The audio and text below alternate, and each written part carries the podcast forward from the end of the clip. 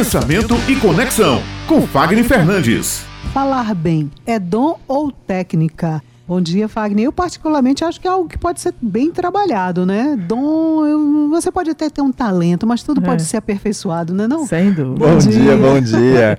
Com certeza, todo talento ele pode ser aperfeiçoado, ah. né? Já faz um bom tempo que eu já venho falando para as pessoas, gente, falar bem não é dom é muito mais uma técnica e você se permitir aprender, você se permitir se envolver do que necessariamente você ficar cultivando essa crença. Meu Deus, é um dom. Então, se você ficar em cima de dom, dom tecnicamente não é para todo mundo, né? Uhum. Cada um vai ter o seu. Uhum. Então, a gente precisa compreender que o falar bem é diferente também de falar bonito. Aí eu acho que nesse movimento aqui a gente confunde a cabeça das pessoas quando elas querem chamar de dom, porque elas admiram quem fala bonito e quem fala bonito também fala bem, mas não significa que você alcançou o objetivo da sua mensagem. Nem todo mundo vai precisar falar bonito, mas você precisa aprender a falar bem. E o que é que significa falar bem? Eu poder ouvir. Primeiro começa ouvindo, olha que interessante, né? Acho que você estava esperando aí que eu já entregasse alguma técnica, mas a primeira delas é saber ouvir. Porque para falar bem, eu preciso ouvir o outro, preciso entender onde eu estou, eu preciso compreender o contexto que eu estou inserido. Muitas vezes eu estou com uma programação ali pronta, né, para um treinamento, por exemplo, e quando eu escuto as pessoas quando eu chego, ali eu redefino tudo. Já teve treinamento que eu nem sequer abri mais o computador e fui fazer tudo ali baseado no que eu estava ouvindo. Então, o primeiro ponto para falar bem é você conseguir ouvir. Já falar bonito, eu não preciso ouvir o outro. Eu posso apenas discorrer a narrativa que está pronta e encantar as pessoas, ser aplaudido e ovacionado e está tudo bem.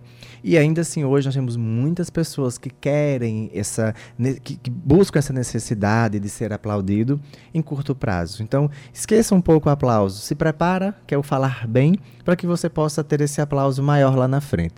Um outro ponto interessante para falar bem é uma decisão que você precisa tomar. Eu preciso deixar de ser espectador para começar a ser protagonista. E nós que estamos aqui no dia a dia, sendo protagonistas aqui na bancada, por exemplo, nós precisamos tomar essa decisão e precisamos falar bem, que é poder controlar e equilibrar as nossas emoções, ter a mensagem clara, entender onde eu preciso colocar os pontos de ênfase para que a mensagem possa ganhar mais força, ora ela se torne leve, ora ela se torne mais séria, mais incisiva. Então, falar bem exige de nós entender, essa, ter essa compreensão e essa decisão sobre ser protagonista e espectador, que aí tem uma grande diferença.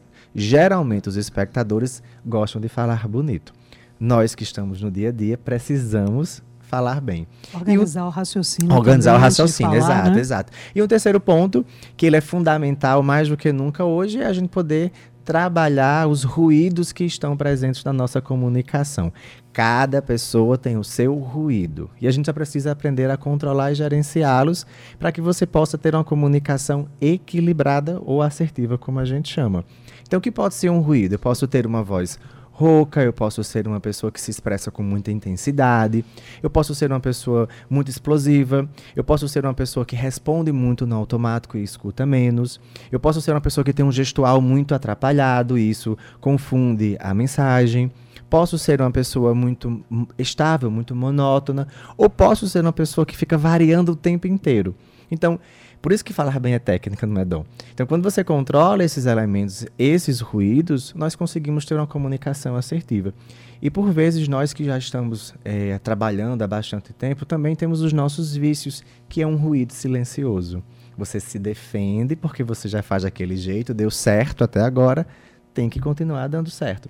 Esse é um ruído silencioso, nem sempre ele é percebido ou ouvido e nós precisamos ter atenção. Então, falar bem é você se permitir ter uma, um, um, um movimento de evolução contínua falar bonito não precisa tanto. Então, esse equilíbrio ele é fundamental para poder a gente conseguir aí é, conseguir um destaque, principalmente nesse movimento que a gente está hoje, de competitividade de comunicação. Nunca imaginei que a gente chegaria nesse ponto, né, de competir tanto pela atenção da outra pessoa, seja pelo áudio, seja pelo audiovisual ou até mesmo pela escrita. Mas tudo evoluiu, né? A gente tem aí os as mídias sociais, né, que a gente está incorporando na comunicação e como a gente precisa se adaptar a elas, né, para poder é, combater até os ruídos que a gente nem percebe que tem, mas que atrapalham né, na comunicação. E a gente vai ter agora também bastante mudança. É, vai começar um, um material novo chegando, que são os materiais de quem vai